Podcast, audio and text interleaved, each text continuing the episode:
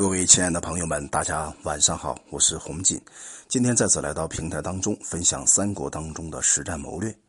在三国啊，一开始我们发现一个非常有意思的现象，就是罗贯中在开始写小说的时候，用了两用两八个大字哈，来概括整个天下的这种分分合合的现象。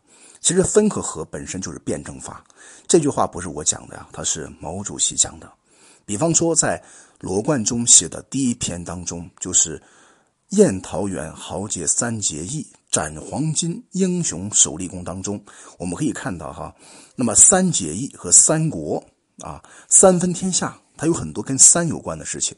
我们中国道统文化当中有一个说法，什么说法呢？叫逢三必变。比方说，在《道德经》当中，叫做“道生一，一生二，二生三，三生万物”。因此，到了三这个节点的时候呢，就会发生很多的变化。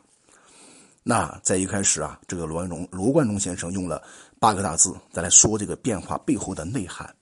你说《三国演义》三结义，对吧？那三背后呢，它有一个分和合的问题。那分合它是什么状态之下有分有合呢？就是势。大势才会分合，哪个势呢？叫势能的势，对吧？所以说，我们今天看的一任何问题的时候呢，要明白一个最基本的道理，就是大的趋势背后一定蕴藏着大的机会，而大的机会当中蕴含着小趋势。所谓的大道理管着小道理，大趋势管着小趋势，这是一样一样的道理。所以呢，我觉得《三国演义》罗贯中先生他用。这个天下大事，分久必合，合久必分，这十二个关键字眼，就已经表达了所有万事万物的基本变化规律。它充分表明了一种所谓的辩证法的色彩。那汉朝之所以这个最后崩，这个崩塌掉哈，那是因为当时啊，刘邦通过萧何，通过张良这些人呢，建立了西汉的政权，大概两百多年。后来呢，是王莽篡汉。王莽一开始啊是个正人君子，结果呢变成了个啊真小人，想方设法去篡夺汉朝遗留下来的江山，就引发了后期刘秀的再次起义。刘秀呢是光武大帝，对吧？这个人也非常了不起的。他呢，开创了东周后两百年的整个整个历史。很多伙伴说：“哎呀，《三国演义》到底是承继哪个朝代的历史呢？”其实它是承载了承啊承载承载了是东汉末年的这个阶段的历史。也就是说，它距离当时刘邦开创天下已经四百多年以前了。如果说刘备他是刘邦的后裔的话，其实呢已经差了好几百年，对不对？大概有五六百年的历史了。你想一想，那么刘备的身份到底会不会正宗的刘氏刘氏的宗亲呢？这是非常难以说明的。虽然在历史里边有很多的说法，说通过皇朝的系谱哈，一段一段推上去，推出刘备呢可能是刘刘皇叔嘛，但这只是一种无法考证的事情。很多事情是没有办法说的，所以很多人说刘备他是一个枭雄，他的枭雄的枭字体现在什么地方呢？就体现在这种关键的关这个借着概念哈自我营销能力方面特别强大。所以你看你当时你看这个《三国演义》里边，一开始开始的时候呢，一定要推倒推到多少年以前，汉高祖对吧？当时白蛇斩了白蛇起义。然后呢，把天下统一起来。后来呢，到了光武大帝啊，中兴汉朝传到汉献帝的时候呢，结果分为三个国家。其实是真正三个国家吗？也不是三个国家了，它一共是四个国家。第一个国家是所谓的奄奄一息的汉朝，这是一个国家，或者它是一个正统的政治势力。第二个国家的话，就是渐渐起来的曹操这个政权，还有呢，就是东吴的政权，还有刘备慢慢积累的强大的蜀汉政权。所以呢，我们看到的部分呢，是三个可以摸得到、触摸得到的政权，但是真正的隐性政权还是那个微息残喘的啊，这个东东汉的政权，也就是隶属于汉献帝政权。这是一个非常关键的卡口。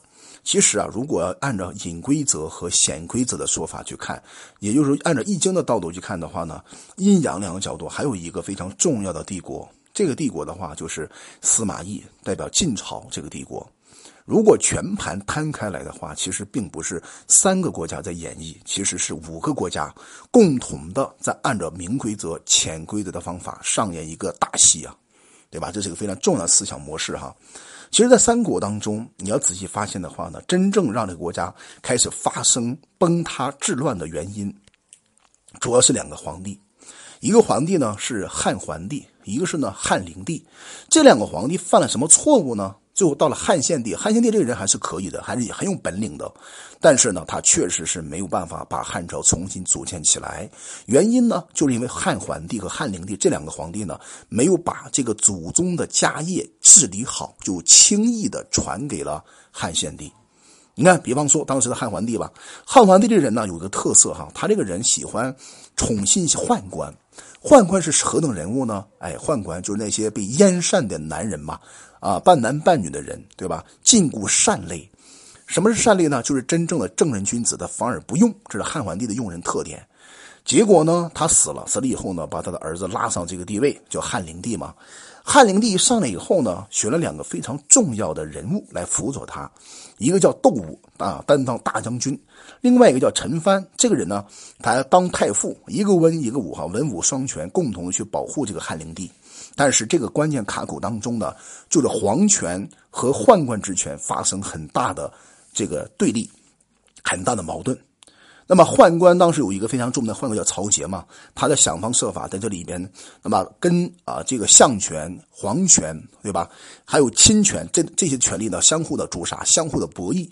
然后呢，他们共同怂恿了一波以曹节为中心的这个宦官势力，结果呢，就把窦武和陈蕃给他杀了。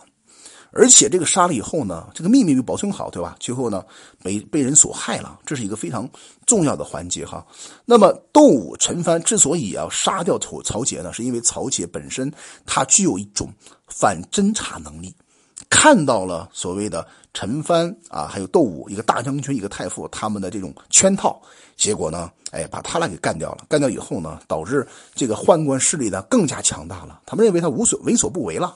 你看，我的大将军都都让我们杀了，对吧？公这个朝廷当中最厉害的人物太傅也被我们宰了，难道我们还不够厉害吗？啊，一人之下，万人之上。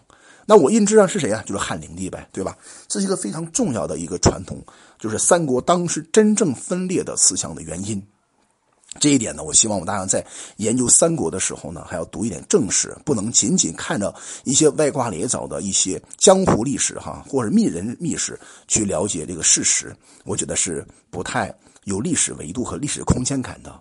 我这个人喜欢什么呢？我喜欢从正史的角度，慢慢的去搜刮很多。边边角角的历史，然后再结合《三国演义》和《三国志》的角度，包括，呃，这个《资治通鉴》的内部的关于三国的这个介绍，我们共同研判一下哈，三国那个阶段到底在经营、在管理、在做人、在做事、在做企业、在做公司当中经营家庭方面，能够带给我们哪些非常好的启发，所以才引发了我们今天这个三国谋略的这样一个体系。所以我讲这个题的话，是因为我从小。这个八九岁上学以后呢，就开始看《三国演义》，然后慢慢的看的比较多。到目前为止，这个《三国演义》啊这本书，啊翻了快有三十遍了啊。每一遍的话，我们都会有很多不同的感觉。而且我读三国啊，跟别人不一样。最大的不一样呢，我会做很多的读书笔记。比方说，我读《三国演义》哈，我读某一个篇章，那某一个篇章某一段话，我会认真的玩味这段话背后的有多少含义，对吧？这段话背后能告诉我什么道理？而不仅仅是看着文字、看着小说、看着热闹，我认为这样读三国的话，那这个味道就不一样了。可能很多朋友会不同意这种读法哈。那我跟你分享一个最简单的道理：三国它一共大大小小讲了上千个人物呀，你想一想吧。所以罗贯中这个笔啊，非常的这个妙笔生花啊，写了一千多号人，每个人呢各有特性，而且呢每一个人代表一段历史，每一个人代表一个案例啊。如果我们今天把三国当中每一个人物，啊都能够评判上来，你会发现你对人生当下的人生有一种洞察力，对当下的生活呢有一种感染力，而且你看事情的时候呢会看得更加清澈。我觉得这一点是非常重要的环节。好了，我们今天呢就通过这样一个分享，帮助各位更好的理解三国当中背后的那些智慧、那些逻辑。我叫红锦，希望通过这样一个分享，帮助你更好的学习三国，用好三国，在三国谋略当中更好的谋略人生。我叫红锦，我们专注股权设计，我的微信是四幺幺六二六二三五。